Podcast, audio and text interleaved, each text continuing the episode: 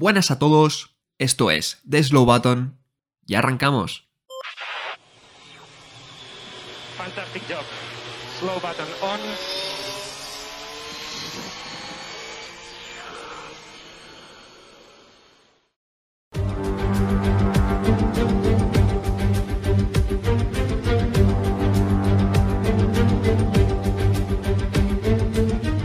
Buenas, bienvenidos eh, al último episodio, bueno, no sé si último episodio eh, de esta temporada de, de Slow Button. Eh, lo que sí que es seguro es el último episodio de la, bueno, de la última carrera y también del, final de temporada que como ya sabéis pues llegó a su fin este fin de semana en el circuito de Abu Dhabi, una carrera que bueno, no nos tenía deparado eh, el final que tuvimos el año pasado, eh, pero que bueno, eh, cerraba otra temporada más de Fórmula 1 eh, y como siempre voy a vamos a traeros un poco el resumen y luego divagaremos también un poquito aprovechando este final de temporada de a ver qué nos ha parecido, de cómo estamos llevando todo el final de temporada y de que ya contamos 104 días para que vuelva a empezar la Fórmula 1 en Bahrein. Así que como siempre, John Barco, ¿qué tal? Muy buenas tardes, David. Eh, pues bueno, ya un poco entrando en esa depresión ¿no? que estábamos hablando antes de, de empezar el episodio, esa depresión del, del, parón de invierno y como tú dices, 104 días que va a tocar esperar, pero bueno, antes de que empiecen esos 104 días nos agarramos todavía a grabar este episodio y a comentar un poco lo que fue este Gran Premio de Abu Y también, como siempre, a Javi. Pues nada, muy buenas tardes. Eh, creo que estamos todos de acuerdo en que, bueno, pues esto nos va a generar una depresión muy profunda. Eh, como bien dices tú, David, pues estamos esperando todos estos días. Son más de tres meses de parón que desde luego se nos van a hacer muy, muy largos. Y pues nada, también estamos aquí para analizar esta última carrera de la temporada 2022. Sí, además eh, ahora empieza la época, ¿no? De, bueno, encima Alonso cambia de equipo, ahora empieza la época de, bueno, de repente uno saca un tuit de, el Ferrari, el motor del Ferrari tiene 15 caballos más, no sé qué, y luego llega el otro y dice, el Aston Martin, no sé qué, y luego llegas a y todo es mentira, todo, todo es mentira. Pero bueno, eh, empieza esa época de, de la pretemporada un poco. Y, y, vamos a repasar primero eh, un poco lo que fue en la carrera, bueno, el fin de semana en general. Eh, lo que pasa que, bueno, fue una carrera algo estratégica también, yo creo que algo corta de, de evaluar. Entonces luego pasaremos un poco, como he dicho, a repasar ya eh, final de temporada y todo eso para, para cerrarlo bien.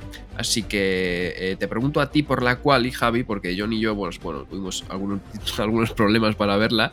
Así que te pregunto a ti por la quali, eh, porque bueno, sí que es verdad que fueron empaquetados los dos Red Bull, los dos Ferrari y los dos Mercedes.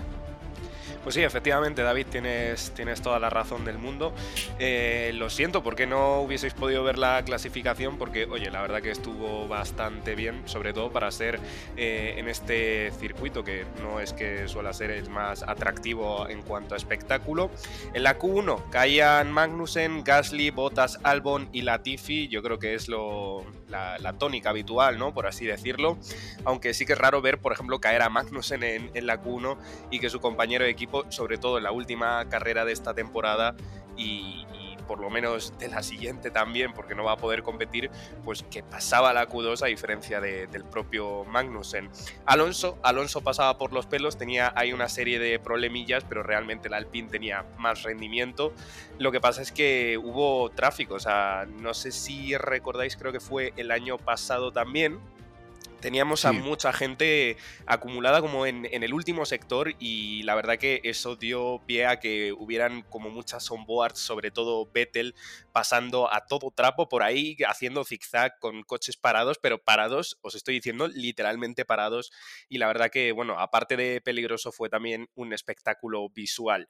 En la Q2 caía Alonso por los pelos, esta vez eh, también Sunoda, Mick Schumacher, Stroll y Joe eh, Wang Yuyo, que por cierto, ahora que estamos ya hablando de, del final de temporada, yo la verdad que destacaría bastante el rendimiento que ha tenido, porque sí que es cierto que ha estado sobrepasando a su compañero de equipo habitualmente en clasificación e incluso en carrera, aunque los puntos no, no lo demuestren. Eh, en Q3, alucinante, tendríamos a Vettel también en la última carrera, o lo que se presupone que es la última carrera de, de la historia para él en Fórmula 1. Y pues nada, tendríamos también a Ricciardo en Q3, también un piloto que lamentamos tener que aceptar que no va a estar la temporada siguiente. Y lo dicho, teníamos pole de Verstappen que le dio un rebufo a Pérez. Eh, Verstappen que en el primer intento tenía problemas y tuvo que salir más tarde del garaje porque, porque tenía algún problema, no podían arrancar el coche, lo tuvieron que resetear o no sé qué movidas. Y la verdad que todo el mundo empezó a hablar, ¿no? Porque supuestamente Verstappen tenía que ayudar a Pérez y todo el mundo estaba preguntándose, ¿dónde está Verstappen? ¿Dónde está Verstappen? ¿Será otra jugarreta de Verstappen que no quiere ayudar a Pérez? Al final salió y de hecho el rebufo que le dio en las dos largas rectas del circuito es lo que permitió que Pérez fuera segundo, Leclerc tercero, cuarto Sainz, quinto Hamilton, sexto Russell, muy cerquita de, Hamilton también. Séptimo Norris, octavo Ocon, noveno Vettel y décimo Ricciardo. Esto fue lo que nos deparó la clasificación. Pues muchas gracias, Javi. Sí, hablaremos también de los eh, bueno, despidos, ¿no? De, de las marchas de, de algunos pilotos, eh, con posibles retornos o no. Yo creo que bueno, hay algunos que igual tienen más posibilidades de, volver que otros. Pero ahora vamos a pasar a, la carrera. Y es que, bueno, fue una carrera eh, en un principio. Yo creía, sinceramente, que iba a ser bastante, bastante infumable, porque bueno, es Abu Dhabi, ya conocemos eh, que tampoco es un circuito que, que dé grandes espectáculos, pero he de decir que con el paso de las vueltas, sobre todo, eh, pues se fue, se fue mejorando. Eh, así que bueno, John, te pido primero que repasemos un poco eh, las posiciones y, la salida, evidentemente vamos por el principio y luego ya iremos comentando más a fondo la carrera. Pues bueno, como es tónica general en este, en este, bueno, en esta temporada 2022 que ya ha llegado a su final, la victoria volvió a ser para Max Verstappen, seguido de Charles Leclerc y en tercera posición Sergio Pérez. Y los que hayáis estado más atentos, pues ya habréis adivinado que estas posiciones lo que le permitían al Monegasco era quedarse con el subcampeonato del mundo y Checo Pérez eh, no iba a llegar finalmente después de lo que ocurrió en Brasil y la polémica con Verstappen. La cuarta posición iba a ser para Carlos Sainz, seguido de los dos Mercedes, Russell, perdón, Russell y un McLaren, Norris. Eh, después Ocon en la séptima, Stroll en la octava, Daniel Ricciardo puntuando en su última carrera, también Sebastián Vettel desde la décima posición puntuando en su última carrera en Fórmula 1. Y a partir de aquí ya pues Yuki Tsunoda en la 11, Juan Yuzu en la 12, Alex Albon en la 13, Pierre Gasly en la 14, Valtteri Bottas en la 15, Mick Schumacher en la 16, Kevin Magnussen en la 17 y a partir de aquí pues eh, los tres abandonos de la carrera, ¿no? que fueron Lewis Hamilton, que no pudo terminar, eh, Nicolás Latifi, que tuvo un toque con Mick Schumacher y que tampoco pudo, y Fernando Alonso una vez más por sexta vez en la temporada, otro abandono por el tema del motor de, de Alpine, así que principalmente los abandonos de Hamilton y Alonso lo que nos quitaron fue eh, bueno, la oportunidad de ver un bonito homenaje eh, con, con, Donuts al final de la carrera con Sebastián Vettel, pero como digo, los dos que se esperaba que lo hicieran, pues abandonaron la carrera, así que no tenían coche con el que hacerlo al final, ¿no? Y si quieres, David, pues te comento ya directamente eh, un poco cómo fue la, la, salida, ¿no? Que como tú decías, bueno, esperábamos un gran premio bastante infumable, como tú bien has dicho. La salida fue relativamente tranquila, vimos cómo los dos Mercedes se aliaban un poquito para darle la chafa a Sainz y al final era, era, Hamilton el que se quedaba por delante del español. Eh, Leclerc que intentaba tirar el coche en la tercera curva a Checo Pérez desde muy lejos sin conseguirlo. Y el primer momento de acción lo vivimos cuando al final de la segunda recta larga eh, pues fue Carlos el que le tiraba el coche a Hamilton desde muy lejos y teníamos básicamente la misma acción que en la primera vuelta del año pasado cuando eran Verstappen y Hamilton, con Hamilton yéndose por fuera de la curva. Eh, lo único que en este caso sí que tuvo que devolver la posición, no como en el, no como en el año pasado. En cualquier caso, los Mercedes que en este principio de carrera se demostraban bastante fuertes y con bastante buen ritmo, ¿no? Sí, luego eh, Hamilton después, no sé si. No sé qué pensáis, porque después de, de que devolviera posición, como dice John, eh, los Mercedes parecía que tenían mejor ritmo que, Ferrari. Y, y, luego de repente empezó Hamilton a caer eh, con respecto a Carlos. Carlos le pasó, también le pasó Russell. Uh, y luego, sin embargo, Russell tampoco cogía a Carlos, entonces no sé, realmente el Ferrari, uh, no sé si Javi crees que han encontrado algo, en, porque básicamente Ferrari se había centrado en las mejoras de degradación y demás. No sé si puede ir por ahí el tema, porque, eh, bueno, al final de temporada de Ferrari, pese a que en algunas carreras hemos visto que es el tercer coche, eh, parece que algunas cosas por lo menos eh, mejoran.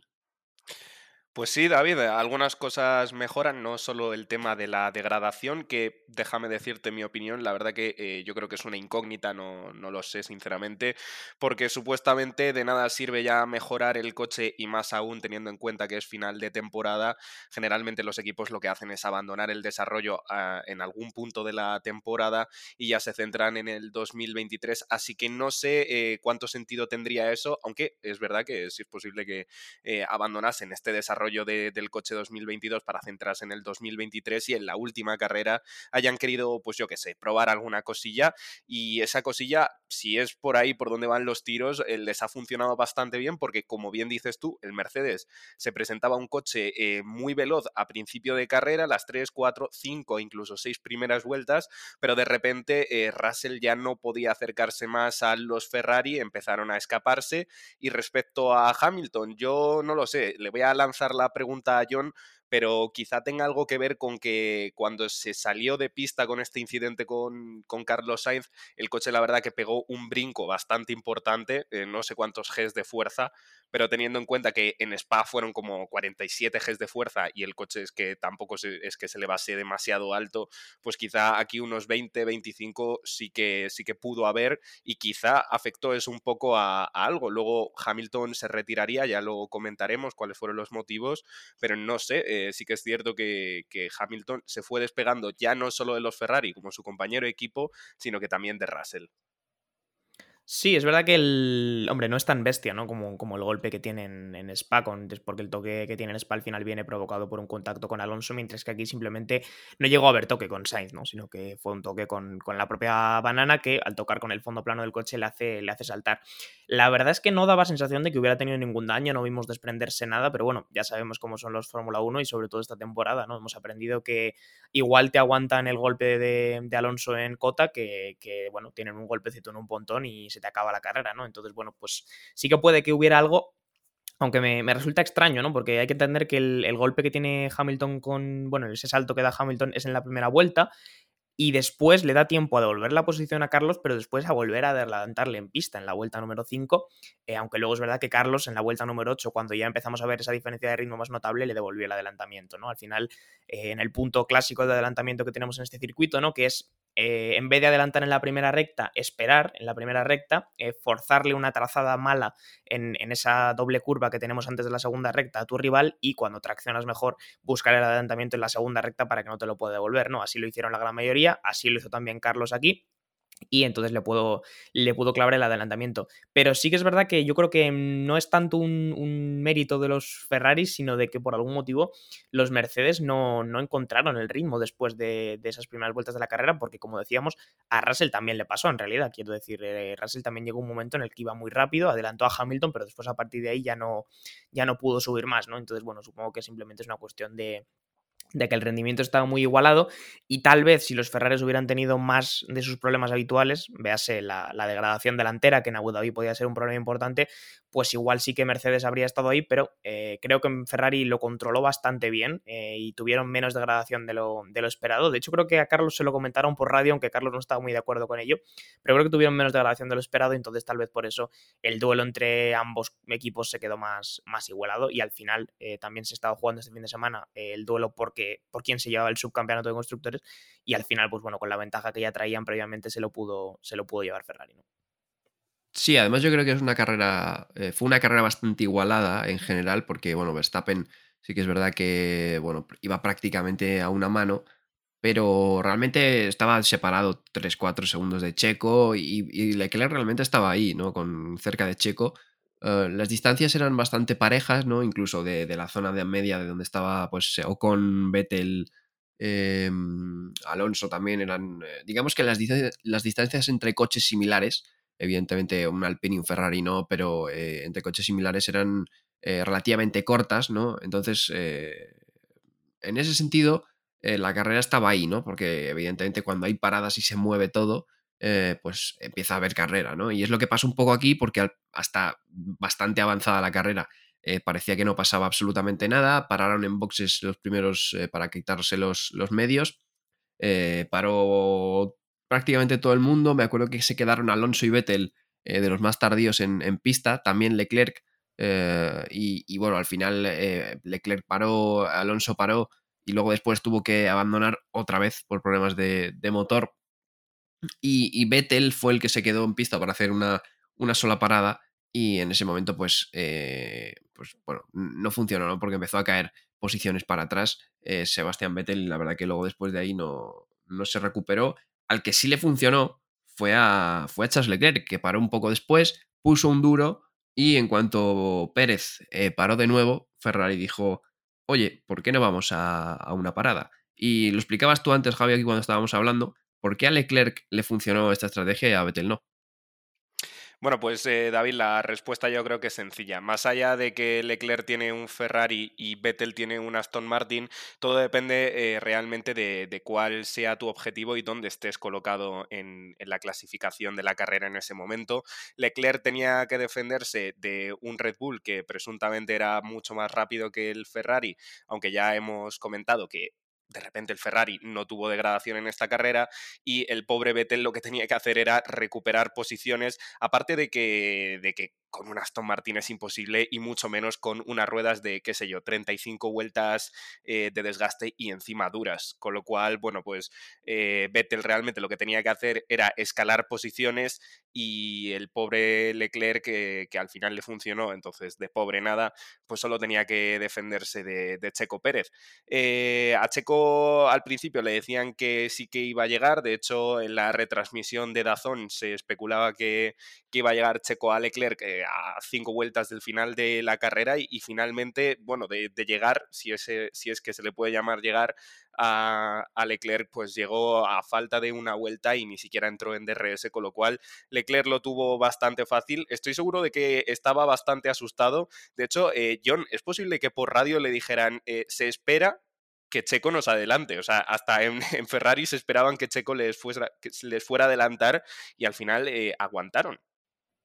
No, sí que es verdad que yo creo que la, la, sensación que había, y es que siguiendo la lógica, la sensación que había en, en Ferrari era de que, de que podían llegar, ¿no? Evidentemente los mensajes que tenía que dar cada escudería a su piloto eran de optimismo, eh, desde Red Bull a Checo, de que, bueno, de que evidentemente tenía ritmo para cogerle, y es que es verdad que en el momento en el que se lo dijeron tenía ritmo para cogerle, y en, y en Ferrari realmente yo no sé si llegó a ver ese mensaje, lo que sí que hubo fue un mensaje a, de, de Leclerc, que es ingeniero, diciéndole básicamente que, bueno, con, un poco más de educación que Kimi en aquel mensaje que ya todos recordaréis, pero que básicamente que le dejara en paz, que, que sabía lo que tenía que hacer, que era básicamente que Checo no le adelantara, y es verdad que, bueno, nos hemos trasladado básicamente al final de la carrera, pero Checo venía muy fuerte, casi recortando un segundo por, por vuelta y se plantaba en una situación en la que debían de quedar como 10 vueltas y estaba a 10 segundos.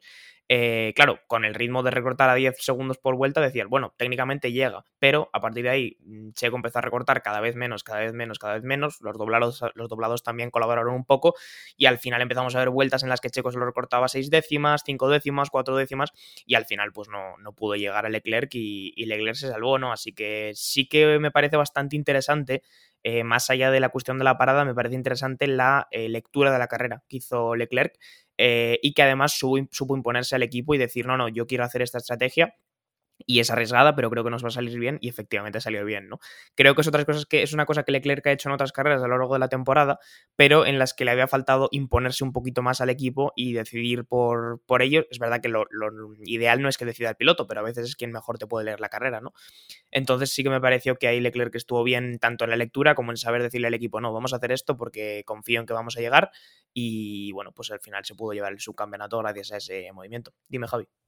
Nada, simplemente quería comentar que, eh, John, a medida que ibas comentando lo de que Checo cada vez recortaba menos tiempo, de 6 a 5 y luego a 4 décimas, le quería lanzar una pregunta a David porque sé que tiene muy buena memoria para este tipo de cosas y es que esta situación me recuerda mucho a la del año pasado también en esta carrera, cuando a Verstappen le sacaron con unos duros, eh, después de creo que fue un safety car virtual o algo así, que estaba a 14 segundos de Hamilton y al principio efectivamente parecía que todo iba a que todo indicaba a que iba a llegar Verstappen y al final no, no llegó. No sé, David, ¿tú qué opinas? Sí, es que es una pista que yo creo que, bueno, hay bastante degradación siempre, ¿no? Entonces, creo que un neumático nuevo eh, al principio para hacer undercuts, por ejemplo, funciona muy bien, pero realmente luego se iguala bastante eh, y más con el ritmo parejo que tenía, eh, yo creo, el Ferrari y el Red Bull este fin de semana. También es cierto que Checo se metió en líos constantemente en, en cuanto hacía las paradas, porque no sé si acordáis en la primera parada eh, se pasó de frenada pasando a Vettel y, claro, luego Vettel se la devolvió eh, en la segunda recta de DRS y tuvo que esperar una vuelta entera para, volver a pasarle. Y, luego le pasó lo mismo con, Hamilton, que no le, no, le, pudo pasar, se fue largo en la primera zona de DRS y Hamilton se la devolvió en la segunda. Y luego, bueno, la de Gasly, que sí que fue eh, bastante menos culpa suya, porque evidentemente con Udo hablado, pues no puedes hacer nada si no se aparta bien, ¿no? Pero, pero es que encima Checo se fue metiendo poco a poco en, líos de estos que, dices, bueno, no te cuesta tiempo casi, pero al final, eh, al costarte un segundo, pues eh, si se metió en el lío de Vettel, se metió en el lío de Hamilton y se metió en el lío de Gasly, son tres segundos que, igual al final de la carrera pues lo hubiera, lo hubiera cogido, ¿no? A falta de una vuelta. Entonces, eh, recuerda también mucho a, precisamente a la defensa del año pasado, ¿no? De, Checo y de, y de Hamilton, que, que, le hizo Verstappen a recortarle distancia y bueno, luego al final con todo el lío del safety car nos hemos olvidado de eso, pero, pero igual, eh, bueno, básicamente fue lo que le, dio eh, la oportunidad de, ganar ese campeonato a, Verstappen. Entonces, eh, pequeños detalles de pérdidas de tiempo que, al final fueron, em, fueron decisivos y luego esa, bueno, ese mm, caída, digamos, del neumático fresco que ya te deja de dar tiempo por vuelta cuando no hay un coche que más superior, como por ejemplo a Carlos, sí le pasó, aunque luego es verdad que Hamilton eh, tuvo ese problema que le hizo abandonar con las marchas, entonces no sé si venía también lastrado un poco de, eso. Nos hemos ido hasta el final de la carrera, chicos, pero tuvimos también antes eh, dos abandonos que los hemos comentado al principio, que fueron el de Alonso en la vuelta 28, de nuevo por una fuga de agua en el motor del Alpine, porque yo creo que esta temporada, si tenía que acabar de alguna manera, era con otro fallo en el motor del Alpine, ¿no? Pues sí, eh, John, parece broma, pero es que yo creo que todo el mundo se lo esperaba. De hecho, estaba rulando por Twitter un meme bastante curioso que era eh, precisamente un remake de la foto de los trompos que le hicieron a, a Fernando Alonso cuando hizo esa retirada para los años sabáticos, que aparecía el Alpine en llamas y es que ni siquiera ha llegado el Alpine a hacer los trompos ni a prenderse fuego porque tuvo que abandonar mucho antes. Y, pues nada, o sea, realmente es el resumen de lo que ha sido este año para Fernando que ha tenido, sí, seis abandonos, pero sin contar los de las sprint, lo de cuando el coche no arranca y todo eso, que al final yo creo que nos ponemos en un número de 9, 10 eh, errores eh, o fallos del coche que realmente han sido perjudiciales para para pues ganar más puntos, que al fin y al cabo era lo que, lo que buscaba Fernando Alonso, porque todo el mundo tenía claro que ganar el campeonato no lo iba a ganar, pero es que todos estos errores han hecho que ni siquiera haya podido superar a, su compañero equipo, equipo Esteban Ocon en, en el campeonato de pilotos, o sea que nada, lamentable. Sí, la verdad que, bueno, ha habido al final eh, Alpine. Me acuerdo cuando, cuando salió, ¿no? Que Vettel se iba a retirar evidentemente todo el mundo empezó con el tema de los donuts, ¿no? De, Hamilton y de, Alonso. Y, me acuerdo, no sé quién fue, dijo que, esperaba, ¿no? Que, los dos pues le hicieran donuts igual que le hicieron a Alonso. Y, la gente básicamente lo que decía era, bueno, eso sí el, si el motor del Alpine le deja, ¿no? Y pues fíjate que, mm, no le ha dejado. Eh, caso muy diferente ha sido el de Hamilton, porque es el primer abandono por, fiabilidad. Está claro que el, motor Mercedes es el, más fiable, aunque sea el menos potente este año. Eh, por lo menos ahí tenemos una, baza para el año que viene para el Aston Martin. Eh, y bueno, así básicamente se iba a acabar un poco el Gran Premio, como decíamos, bastante estratégico. Eh, no pasaban cosas, digamos, hasta el final de la carrera con esas intento de remontada de Checo a Leclerc y también un Carlos Sainz, que sí que es verdad que se le vio bastante bien después de la parada. Os iba a preguntar también por, por, Carlos Chicos, porque sí que es verdad que al final la temporada le ha costado bastante porque ha tenido un coche diferente a su manera de pilotar y se ha tenido que adaptar, pero no sé cómo le estáis viendo a final de temporada porque yo creo que se ha adaptado al Ferrari para que el año que viene ya desde el principio pueda, pueda estar en la pomada, ¿no? Sí, yo creo que sí, ¿no? Desde luego que la temporada de Carlos ha sido de menos a más. En general yo creo que siempre lo son, pero con el Ferrari ha sido más notable porque al final en el principio de temporada él tenía un coche que con el que no estaba cómodo, ¿no? Y lo ha declarado siempre, un coche que no se adaptaba mucho a ese estilo de conducción y tiene mérito, ¿no? El saber salir de ahí, el saber al final sacarle el rendimiento o adaptar tu estilo para que, para que el coche funcione, porque no te van a cambiar el coche a tu gusto, a no ser que seas Verstappen en la Fórmula 1, ¿no? Entonces, pues eso tiene mucho mérito por parte de Carlos, sabemos que es un gran trabajador, pero al final también eh, demuestra que tiene talento para estas cosas y que al final, aunque le cueste porque el coche no esté hecho a él, pues que acaba sacando rendimiento. Yo en las últimas carreras lo he visto muy cómodo, es verdad que este año no ha podido ganar a, Leclerc en el campeonato, porque bueno, Leclerc yo creo que también ha hecho un año mucho más redondo y la estrategia de, de Ferrari ha sido la que ha sido para ambos pilotos. Eh, pero sí, contento con el año de Carlos y yo creo que de cara al año que viene, pues le puede venir muy bien, ¿no? Eh, sobre todo terminar esta temporada con, esta confianza en el coche y veremos también, ¿no? Cómo se comportan el año que viene los coches, porque Pirelli tiene algo que decir al respecto sobre el tema de que los coches, estos coches este año tan pesados eh, y que en curva lenta generan tan poca carga, pues tienden a ser ¿no? Así que bueno, todo esto se está intentando cambiar en la Fórmula 1 a raíz de, los últimos cambios y vamos a ver ¿no? qué comportamiento tienen los coches del año que viene con este nuevo compuesto que se quiere meter, etcétera, etcétera. Y, veremos también si, si, al final esto beneficia un poco más al estilo de conducción de Carlos. ¿no? Pues mira, eh, aprovecho que John ha sacado dos cosillas en esto que acaba de decir eh, para hacer una reflexión o más bien, bueno, pues comentar un poco lo que, lo que pienso al respecto. Eh, yo personalmente sobre el tema de, que Carlos se haya tenido que adaptar al Ferrari y no el Ferrari a Carlos, que como bien decía John es algo que solo le pasa a, alguien que se llame Max Verstappen, yo creo que esto que, que, estamos comentando es algo de admirar, porque yo personalmente cuando competí en karting, una de las cosas más complicadas, eh, tengo que reconocer que es el tema de adaptar tu estilo de pilotaje al coche. Sobre todo me pasaba eh, cuando había una pista que agarraba mucho, que es cuando tienes que cambiar por completo tu estilo de pilotaje y evidentemente siempre que lo cambias no es tu estilo de pilotaje natural y nunca vas a ser tan rápido como, como podía serlo de la otra forma. Pero la verdad que chapó por Carlos, porque si está a este nivel el año que viene, yo creo que podemos verle luchar con, con, Charles Leclerc. Es verdad que Verstappen ha estado un peldaño por encima, también por el coche, efectivamente, porque es un coche que, está hecho para él y él puede dar el 100% de su estilo de pilotaje para, ese coche.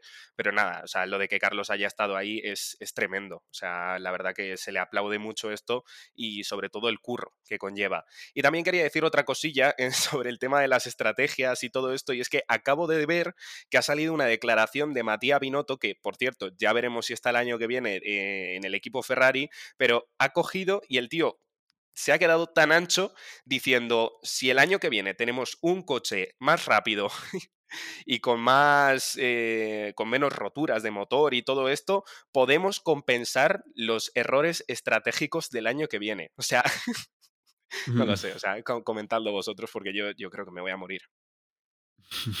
Bueno, son precavidos, ¿no? Se preparan ya para, para el ridículo del año que viene. Eh, no, a ver, yo creo que el final de temporada de Ferrari eh, es positivo en el sentido de que, a ver, está claro que han dejado de desarrollar el coche y, evidentemente desde hace bastante, yo igual desde parón de verano, Bélgica ya, que yo creo que se veía que no podían ganar el Mundial, eh, yo, yo creo que pasaron un poco. Y últimamente yo sí he visto mejor estrategia. lo que pasa es que os voy a lanzar también otra pregunta porque eh, ya os dije hace unos podcasts que no sé si Ferrari llevaba unos años sin liarla demasiado en estrategia cuando no peleaba por victorias, ¿no? Y este año ha sido otra vez volver a ello y volver a liarla, ¿no? No sé si es que Ferrari eh, todavía tiene un grupo algo inexperto o lo que sea y, todavía tienen miedo de... No sé si es el miedo a liarla lo que al final provoca que la líen, eh, quiero decir, porque cuando están quintos, sextos, no les suele pasar esto, sin embargo, cuando un piloto va primero, eh, liderando en Mónaco, por ejemplo, que al final es donde tú tienes que tener la batuta, eh, es donde, donde la lía. Entonces, no sé si es ahí, eh, chicos, donde veis el problema de Ferrari y donde yo creo que Binotto igual todavía está diciendo, igual hay gente joven, todavía vamos a tener errores, entonces podemos compensar esto de alguna manera. No sé qué piensas tú, John. Sí, yo creo que ya lo comentamos hace unos cuantos episodios y que básicamente es así, ¿no? O sea, si no es el caso, al menos es la sensación que, transmite Ferrari, ¿no? Que cuanto más arriba está o más cerca está de, tener opciones de ganar el campeonato, como fue el principio de este año o incluso hasta mediados de este año, porque coche de verdad tenían, eh, pues es donde más de repente como que empiezan a entrar en pánico, no saben reaccionar y vienen los errores de estrategia que son, pues bueno, como ocurrió en, en, Holanda, ¿no? Los errores de estrategia de un equipo de Fórmula 3, ¿no? Como aquellas declaraciones de de Rosberg. Entonces, ya lo hemos comentado. igual no es el caso, pero al final es la sensación que transmites y la sensación que les das a tus rivales, ¿no? Entonces, pues eh, veremos cómo es el año que viene. Me preocupan un poco estas declaraciones de Binotto en realidad porque, como tú dices, David, parece que asumen ya que van a cometer los fallos estratégicos y dejan la responsabilidad en que la gente de la fábrica haga un coche rápido y fiable al mismo tiempo, porque con eso pues seguramente se podrán compensar los fallos estratégicos. Bueno, eh, Binotto, si corrierais con un cohete seguramente también se podrían compensar los fallos estratégicos porque ganaríais todas las carreras, pero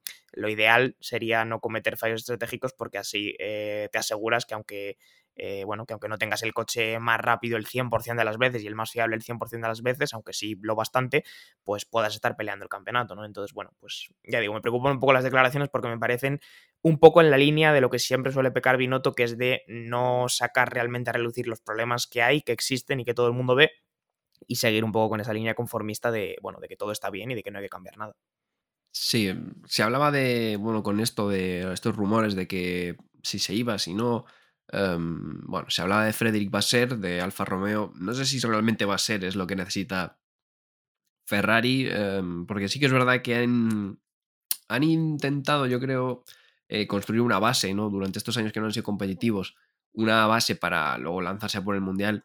Y el año que han tenido la, digamos, la oportunidad, eh, han vuelto los errores del pasado, ¿no? Entonces, no sé realmente Ferrari en qué punto está de, a nivel dirección ni a nivel evidentemente equipo interno más allá de la fábrica. Pero bueno, habrá que verlo. Eh, si Ferrari eh, el año que viene como está, también dependerá mucho, ¿no? De, de, bueno, si evidentemente la fiabilidad, como decía Binotto, eh, mejora, pues evidentemente Ferrari no va a perder tantos puntos, pero bueno, igual no te da, ¿no? En un mundial apretado para, para luchar hasta el final. Eh, vamos, si queréis, chicos, con los MVPs de la carrera por, por hacer un poco lo de, lo de siempre, ¿no? Pero eh, luego después eh, os tengo que preguntar sobre la temporada 2022, porque em, yo tengo la sensación de que este campeonato en Japón de Verstappen ha, digamos, ensuciado un poco una temporada que yo creo que no ha estado realmente nada mal, pero primero os pregunto los MVPs, así que empiezo por ti, Javi. Pues la verdad que me pillas un poco despistado, entonces yo creo que voy a hacer la vieja confiable y pues al igual que Verstappen han conseguido eh, su decimoquinta victoria cerrando así una temporada espectacular a nivel de pilotaje, ya no a nivel eh, personal que hubo polémica y tal, eh, pues eso, me voy a quedar con Max Verstappen. Muy bien, Verstappen que bueno, si se lleva la decimoquinta victoria igual también es el decimoquinto MVP igual de, de este año, pero es que le teníamos que dar bastantes MVPs. Eh, ¿El tuyo, John? bueno, voy a, mm, voy a hacer un poco como, como se suele hacer con el Driver of the Day, ¿no? De, de la Fórmula 1 cuando se retira un piloto. Y se lo voy a dar a Sebastián Vettel, que realmente no hizo una carrera espectacular. Evidentemente, bueno, pues competía por lo que competía. Así que es verdad que fue bonito verle entrar en Q3 por última vez y también poder puntuar. Pero mi MVP va a ser para Vettel, no tanto por, por su carrera en concreto, sino por su carrera en el deporte en general, ¿no? En lo que ha sido la Fórmula 1 y todos estos años de, bueno, de lo que ha sido, yo creo que un gran piloto, que al que, al que todos yo creo que hemos cambiado un poco la imagen que teníamos de él, ¿no? Desde aquellas épocas en las que era rival directo de Fernando, al que todos recogimos un poquito de tirria, ¿no? Como era normal, y que yo creo que después hemos podido ver que más allá de lo que hacía dentro del circuito, eh, bueno, fuera del circuito siempre ha sido una gran persona y, bueno, se le va a echar de menos en la, en la Fórmula 1 y, en lo que, bueno, en lo que decida ocupar su tiempo a partir de ahora en cualquier proyecto que, que inicie, pues esperemos que le vaya muy bien, pero como digo, le echaremos de menos en la Fórmula 1, mi MVP para Sebastián Vettel. Muy bonito, la verdad. Muy bonitas estas palabras de, de John. Em, yo se lo voy a dar a, Leclerc porque creo que ha dado ese paso adelante em, que le faltaba en la temporada, que era eh, un poco las estrategias, al igual que vemos a Carlos casi siempre discutir con sus ingenieros en el sentido de, eh, no, vamos a hacer esto porque tal y tal y tal, eh, yo creo que a Leclerc le faltaba eso y por lo menos esta última carrera lo ha demostrado, así que bueno, veremos el año que viene, ¿no? Si por lo menos eh, Binotto ya va adelantando que va a haber errores de estrategia, por lo menos los pilotos que tienen, al menos Carlos y ahora parece que Leclerc, mm, ayudan a ello, ¿no? Porque sí que es verdad que parece que son pilotos, sobre todo ya te digo Carlos, que, leen las carreras y es un poquito más fácil, ¿no? Siempre, si les haces caso, eh, acertar en ese sentido. Bueno, es verdad, ahora John, eh, habiendo hablado de, de, Vettel, me ha recordado un poco que antes de digamos, hablar igual de la temporada, lo que ha sido también, sobre todo referente a la reglamentación. Vamos a hablar de, la gente que se va porque eh, va a ser la temporada que yo recuerde con más cambios eh, de pilotos, hasta seis equipos creo que cambian de alineación y cuatro se van. Y hemos hablado de aquí de algunos, tenemos opiniones, por ejemplo, también de, de Mick Schumacher. Eh, Latif igual es el que menos opinión tenemos, porque bueno, más allá del meme eh, parecía claro ¿no? Que, iba a salir de la Fórmula 1. Pero luego hay tres pilotos. Uno, Sebastián Vettel, que se va, que es una leyenda. Eh, otro, Daniel Ricciardo, que es eh, yo creo que uno de los que pensábamos hace años que podían ser campeones del mundo y que al final pues ha sido bastante decepcionante su final. Y también un Mick Schumacher que no sé si yo, Javi, hemos hablado mucho de, de Mick nosotros. no sé si es el apellido, si es que le hemos puesto demasiado en él, si es que realmente no es tan bueno como, yo que sé, se pintaba en Fórmula 2, por ejemplo, o si se ha sido injusto con él. No sé cómo ves tú lo de Mick Schumacher, porque, bueno, se va de la Fórmula 1 después de dos años y no parece claro que vaya a poder volver en algún momento. Pues la verdad que la verdad que no. O sea, sí es verdad que si ya de por sí es complicado volver a la Fórmula 1 una vez eh, te retiras, eh, pues quizá Mick Schumacher lo tenga más complicado. Lo del tema de volver es algo reservado a pilotos que o bien son muy buenos y han triunfado, como es el caso de Fernando Alonso, por ejemplo, o algunos que verdaderamente se merecen una segunda oportunidad, como podría llegar a ser el caso de Hulkenberg, que, efectivamente pues va a reemplazar a, Mick Schumacher. Alemán por alemán, pero uno de ellos, Mick Schumacher, pues eh, da la sensación de que, de que efectivamente no, no, es lo que se esperaba. Eh, como bien dices tú, David, ya lo hemos hablado mucho y yo creo que está bien eh, comentarlo aquí para nuestros oyentes.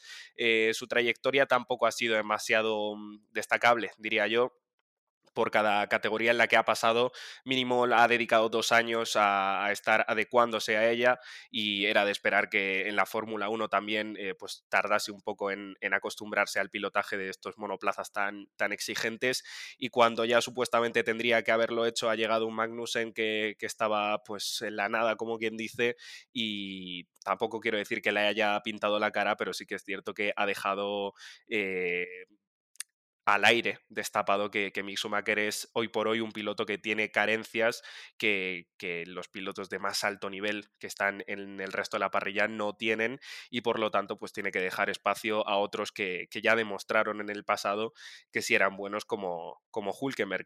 Así que nada, efectivamente sí, da un poco de lástima.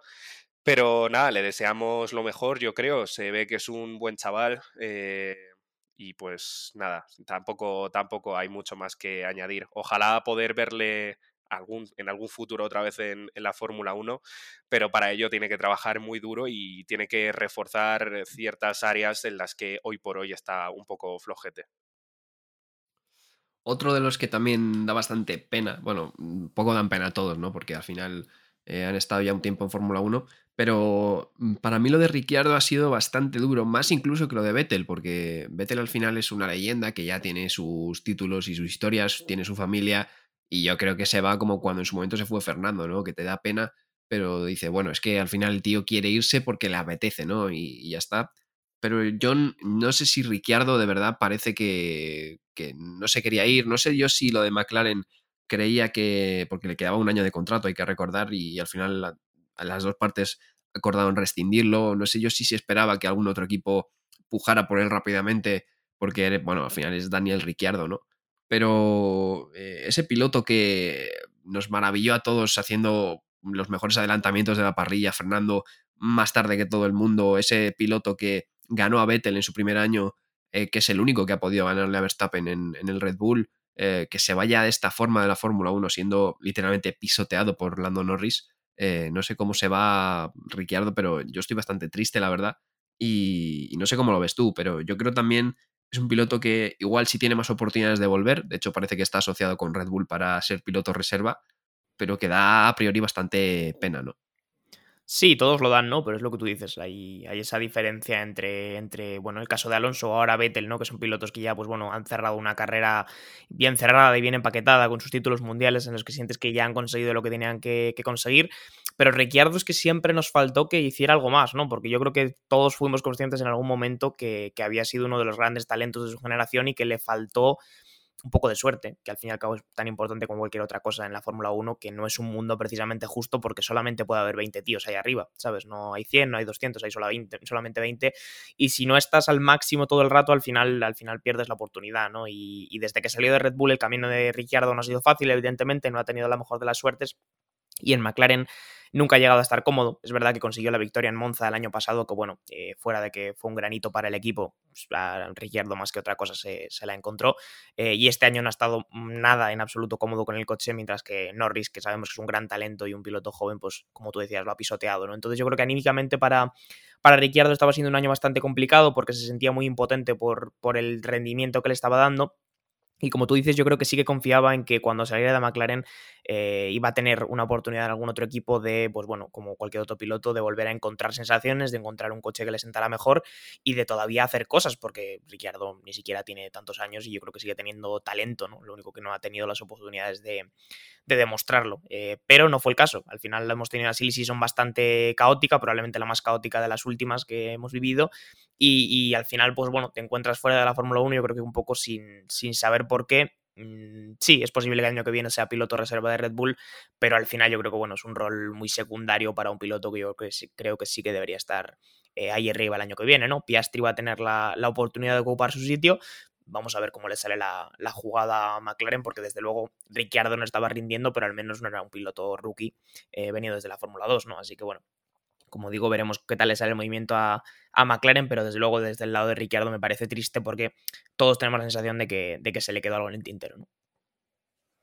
Bueno, una pregunta rápida, porque, bueno, bromeaban en rueda de prensa, pero ¿veis a Vettel volviendo a la Fórmula 1? Ah, pues yo estoy muy de acuerdo con, lo que ha dicho John. O sea, Vettel le ha dado todo a la Fórmula 1 y la Fórmula 1 le ha dado todo a Vettel. Eh, yo creo que no se deja nada atrás más que haber terminado con un sabor un poco más dulce de lo que ha sido este final para él.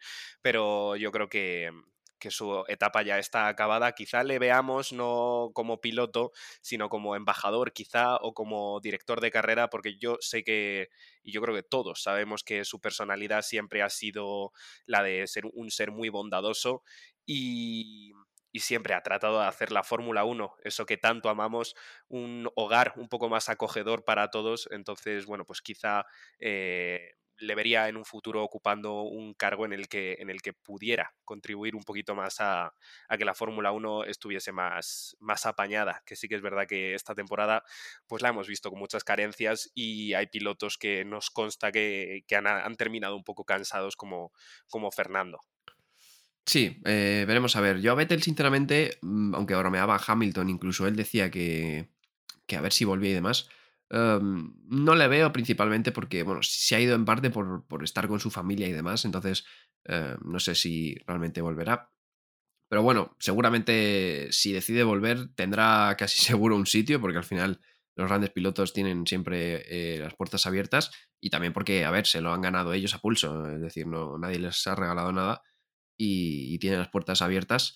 Eh, ahora sí, eh, voy a pedir una pequeña valoración de, la temporada porque, bueno, eh, ya decía yo que no sé si es por el campeonato adelantado y demás, pero yo creo que el reglamento por lo menos ha, mm, ha, dado sus frutos, ¿no? Es decir, los coches se pueden seguir, han dado buenas carreras, coches más o menos dentro de las grandes diferencias, hemos visto carreras con ritmos bastante parejos. En ese sentido, la temporada yo creo que ha cumplido, ¿no? John, por ejemplo. Sí, yo creo que sí. Eh, es verdad que es el primer año de, un nuevo reglamento y de un cambio muy importante en los monoplazas y al final todo, cuando haces un cambio de estas proporciones, pues bueno, tiene que asentarse y tiene que como que tranquilizarse un poco las aguas y yo creo que es lo que veremos en los próximos años, ¿no? Y, espero que se mantenga esta emoción porque es lo que tú decías antes, ¿no? Creo que la temporada ha sido muy buena, o ha sido bastante buena, lo único que había dos, dos cuestiones. Uno, que veníamos de, la temporada pasada, que creo que es casi de película a nivel de, cómo termina, ¿no? Que una temporada acabe empatada a puntos y tengas la decisión del campeonato en la última vuelta, no sé había pasado alguna vez en la Fórmula 1, pero vamos, es realmente complicado de ver. Entonces te malacostumbras a un nivel de emoción que evidentemente esta temporada no te ha podido cumplir porque a tres carreras del final ya sabíamos quién era el campeón del mundo y el campeón de equipos. Pero no por eso ha sido una mala temporada. Creo que hemos tenido emoción en pista, creo que hemos tenido buenas batallas, creo que hemos visto que los coches sí que pueden pelear un poquito más, creo que la media tabla ha estado ajustada y entonces, bueno, yo creo que, hay motivos para el optimismo de cara a los próximos años, como digo, las aguas se irán calmando después de un cambio de reglamento tan importante como este y espero que sigamos viendo eh, buenas temporadas de Fórmula 1 aunque se decidan a tres carreras del final, que eso, en mi opinión, no la convierte en una peor temporada, simplemente te demuestra que ha habido un piloto, que ha habido un equipo que ha sabido hacer las cosas muy bien frente a otro que no ha sabido hacerla, porque esta temporada podía haber sido perfectamente de guion de dos equipos, Red Bull y Ferrari, partiéndose la cara hasta la última carrera, pero Ferrari sencillamente no ha estado a la altura.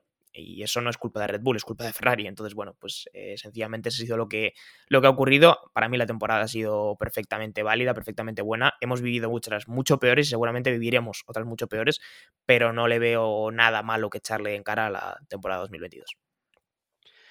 Yo personalmente no puedo estar más de acuerdo con, con John. Eh, la temporada pasada es eh, una excepción es una excepción y esto hay que dejarlo claro, sobre todo de cara a aquellos que han empezado a, aficionarse a la Fórmula 1 eh, por esta temporada del año pasado, pero yo creo que partimos para 2023 desde una posición súper privilegiada y es que para ser el primer año que tenemos, en el que tenemos un cambio de reglamento las cosas han estado súper igualadas. Eh, lo de que Red Bull haya ganado el título a, falta de tres carreras, eh, al fin y al cabo son cosas del espectáculo, son cosas de que un equipo lo ha hecho muy bien o un piloto lo ha hecho muy bien y, nada, o sea, es que eso va intrínsecamente relacionado con la, con la Fórmula 1, así que no hay que ponerle pegas en, ese aspecto. Y lo dicho, sí, o sea, la, la zona media está muy igualada. Yo quiero recordaros que cuando hemos vivido cambios de reglamento tan importantes como los de este año, los coches de atrás estaban a tres segundos del primero en clasificación y este año, eh, salvo las primeras carreras, eh, yo creo que se han mantenido todos los coches en un margen de, de dos segundos y yo creo que eso es para aplaudir, sinceramente. Sí que es verdad que hay reglamento por detrás que favorece a este tipo de cosas, como el hecho de que los primeros tengan menos túnel de viento y los últimos más, pero al fin y al cabo es para esto, ¿no? Para, para que el espectáculo sea mejor y yo creo que ha sido una muy buena temporada y que veremos el año que viene incluso una mejor temporada, esperemos. Una de las cosas que igual para que el año que viene haya mejor espectáculo, que igual sí que tiene que mejorar, es la dirección de carrera, ¿no, John? Porque, bueno, eh, parecía que el año pasado con lo de Michael Massey y tal iban a cambiar cosas, se las prometieron muy felices al principio de la temporada. En Bahrein parecía que todo iba a ser súper bonito, súper rápido y súper de todo. Y a partir de ahí, pues, eh, cuesta abajo y sin frenos. Claro, hemos hablado de la temporada en sí misma, ¿no? En lo que es la acción en pista, los coches de colores dando vueltas al circuito, pero eh, la dirección de carrera al final forma parte de eso. Y si bien la temporada para mí creo que ha probado con creces, la dirección de carrera no. Eh, Michael Massey fue en realidad la cabeza de turco que quitamos y con la que creíamos que se habían solucionado todos los problemas de esta enfermedad que tiene la FIA pero en realidad solamente era un representante más y los hasta dos directores de carrera, que creo que hemos, hemos terminado la temporada solamente con uno, porque el otro fue destituido por lo que ocurrió en, en Japón con Gasly, pues no han sido mucho mejores y el general La FIA sigue decepcionándonos día a día con decisiones dudosas, con no saber muy bien qué aplicamos, no, no sabemos el reglamento ni nosotros mismos, cómo ordenamos a los pilotos en una clasificación en la que hay tantas sanciones, etcétera, etcétera, ¿no? Entonces, bueno, pues por, por, dejarlo bastante corto y no extenderme más, la temporada prueba, pero la dirección de carrera no. Y mientras no lo haga, pues seguiremos viendo temporadas que estén un poquito empañadas, al menos en ese aspecto. ¿Tú, Javi, qué opinas de, la dirección de carrera? Porque, bueno, eh, casi todos yo creo que los tres tenemos eh, la misma opinión, sinceramente, por también las cosas que hemos ido comentando aquí y también internamente, pero no sé si tienes algo más que añadir. Pues no, o sea, la, verdad es que yo creo que lo hemos ido comentando a lo largo de cada episodio y, pues que nos, han estado siguiendo desde el principio hasta este último episodio de, temporada, pues se habrán dado cuenta de que, de que efectivamente la, dirección de carrera no ha estado a la altura, que no es una dirección de carrera que, merezca estar controlando eh, lo que viene a ser el, la máxima categoría ¿no? de, de motorsport por lo menos de, automovilismo. Y, pues básicamente eso, que estamos decepcionados, que al final ha sido peor el remedio.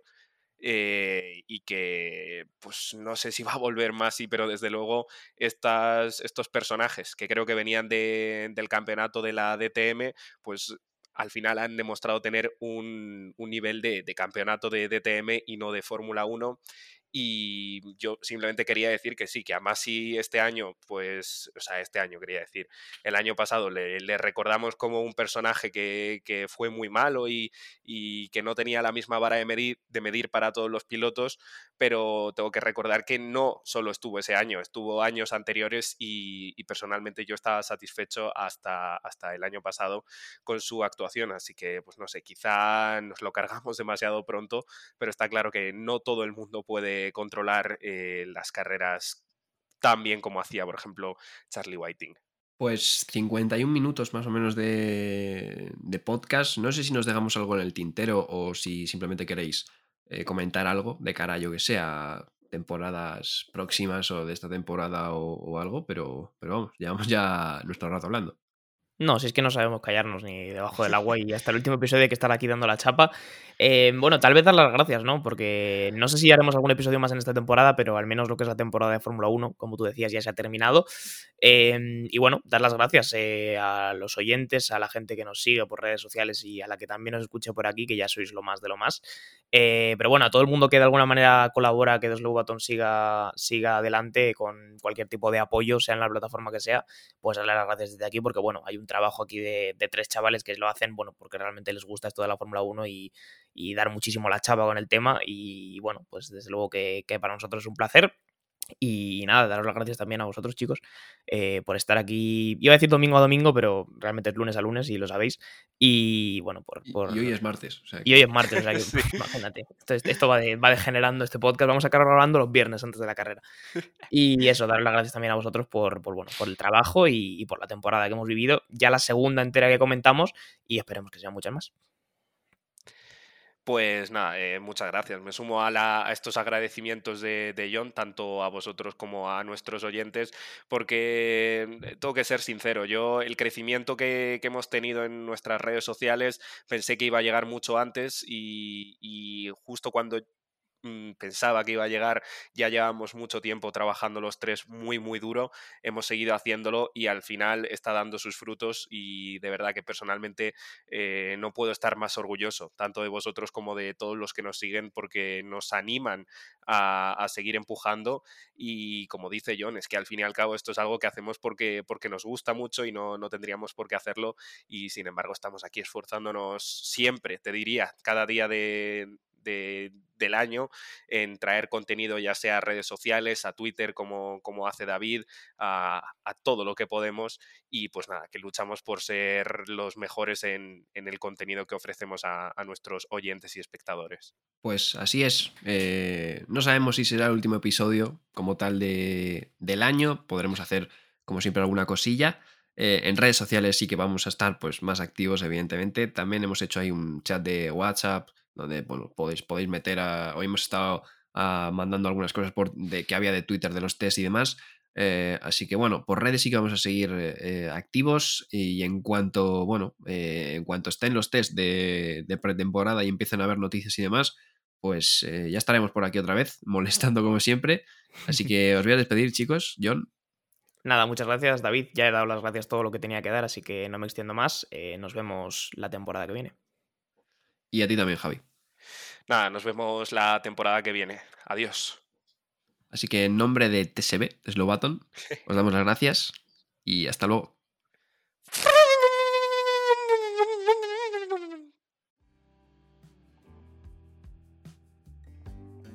Muchas gracias por escuchar este podcast de The Slow Button. Puedes seguirnos en Spotify para no perderte ningún episodio y también en nuestras redes sociales para enterarte de todas las novedades. Hasta la próxima.